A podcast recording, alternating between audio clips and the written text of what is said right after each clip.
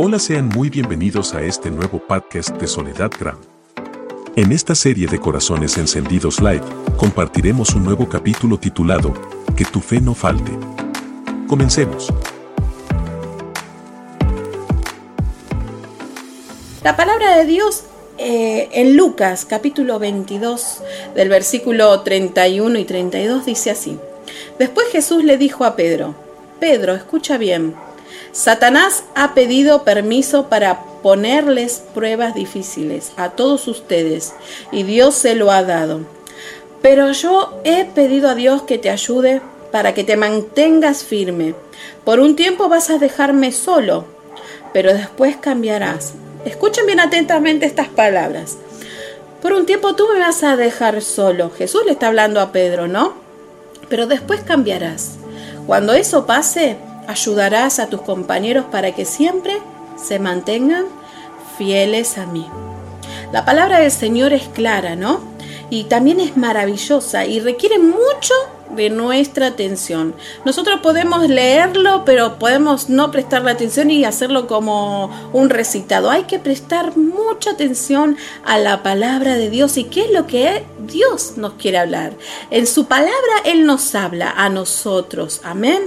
A veces nosotros escuchamos y decimos, qué linda todas estas historias que están en la Biblia, pero la verdad, hermana Sole, a mí no me no es la realidad que yo vivo no es la realidad que estoy viviendo. Eh, la realidad que muestran estas historias es otra, es diferente a la mía. Lo que yo vivo en mi casa, lo que me pasa a mí con mis hijos, lo que me pasa a mí con mi esposo, cómo me va en el trabajo, en la escuela, eh, estoy de acá de deuda. Entonces, estas realidades que vos me estás contando en la Biblia no se parecen en nada a mi realidad. Déjame decirte, cuando nosotros oímos la palabra de Dios, se trata de esto, que no se trata de nosotros y de nuestra realidad, sino de la realidad de Dios. Una realidad diferente porque cuando nosotros escuchamos palabra de Dios, se produce un cambio dentro de tu realidad, un cambio desde adentro hacia afuera. Aunque vos no lo veas, déjame decirte que la palabra de Dios es quien transforma. Y ahí te ves eh, vos luchando en tu mente con dos realidades, con la realidad tuya y con la realidad que te propone Dios. Entonces nosotros cuando oímos su palabra eh, y se meten dentro de nosotros, de mí, también cuando yo hablo en este programa, también cada palabra de Dios que sale de acá me ministra. Entonces ahí nos convencemos que nuestra realidad, nuestra realidad puede ser cambiada por la de Él. Nosotros miramos humanamente y vemos realidades que el Señor las ve de otra forma y Él ya se anticipó y se predestinó, nos predestinó y ya tiene marcado un plan y un propósito para nosotros, aunque vos no lo veas. Entonces, déjame decirte, ahí, cuando estás dudando y que vos te encuentres en esa batalla en tu mente, despierta tu fe, que, que crecerá en aumento a medida que vos lo creas. Y déjame decirte que nada ni nadie te puede quitar la fe. El enemigo puede venir a confundirte trayéndote duda, temor, angustia, confusión, pero nada puede sacar tu fe nada puede quitarla, porque Dios a través de su palabra, Él te propone que Él está, Él está determinado a hacer una obra en tu vida. Lo que Él empezó, lo va a terminar. Y si me estás ahí escuchando, decir amén, sí Señor, yo lo creo. Entonces decide creerle, decide creer a Dios por encima de todas las batallas que vengan a tu mente. Eh, esas realidades que vos ves y vos decís, uy, ¿en qué me metí? Quiero salir corriendo.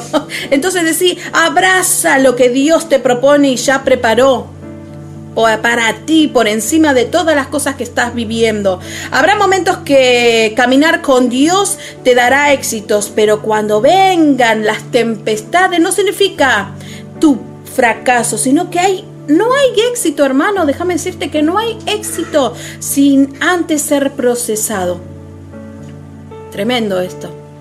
No vas a tener éxito sin antes ser procesado. ¿Y por qué Dios lo permite?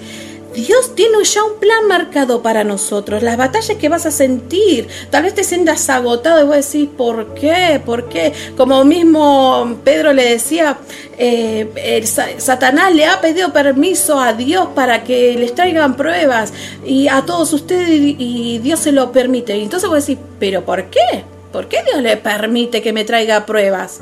Pero déjame decirte una cosa que Jesús le dice, hay algo que, que, que, que te pedí, por favor, le pedí por favor a Dios algo que te dé. Esa es lo que eso que es suficiente, eso que no te puedes quitar nadie, es, es la fe. El enemigo no puede tocarte, hermano, sin pedirle permiso a Dios primero.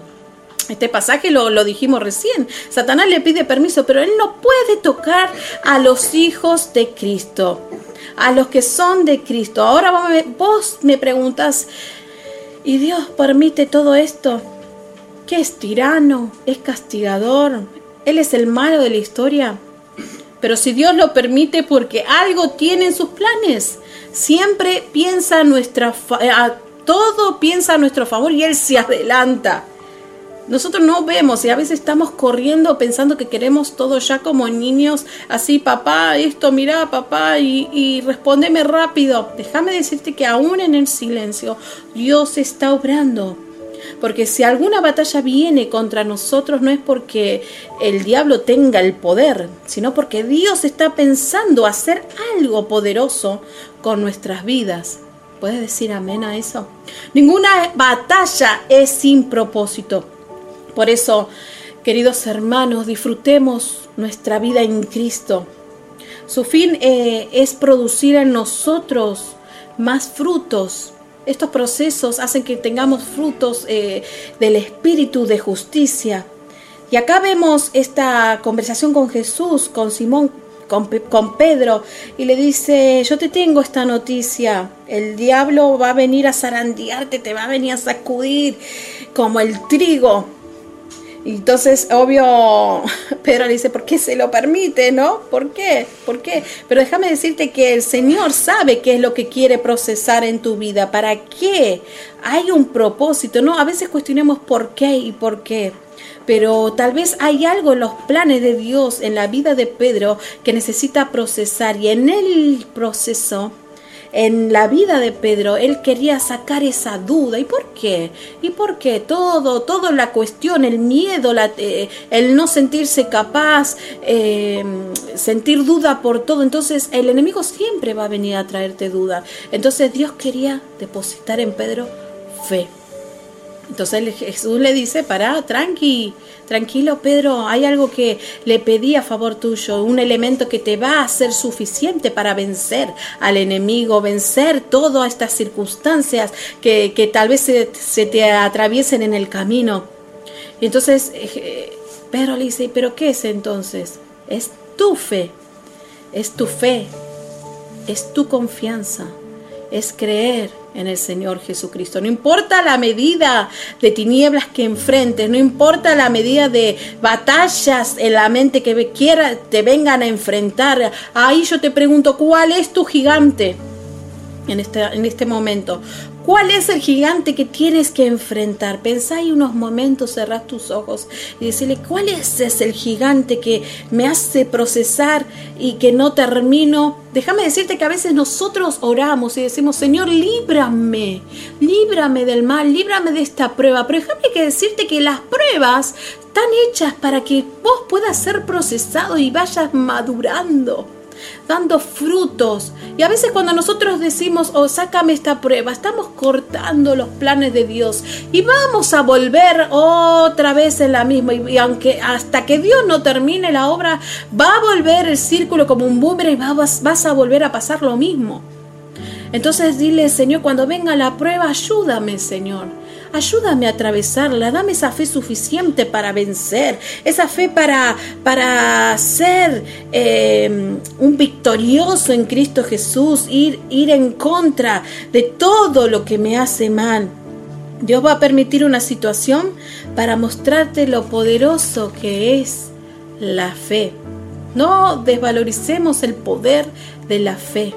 La fe no es por vista, La fe viene por el oír y el oír la palabra de Dios. Cuando nosotros oímos su palabra, lo conocemos a nuestro Dios Todopoderoso. Amén. Entonces no, no, no, no le quitemos valor a la fe, esa palabra de dos letras que voy a decir.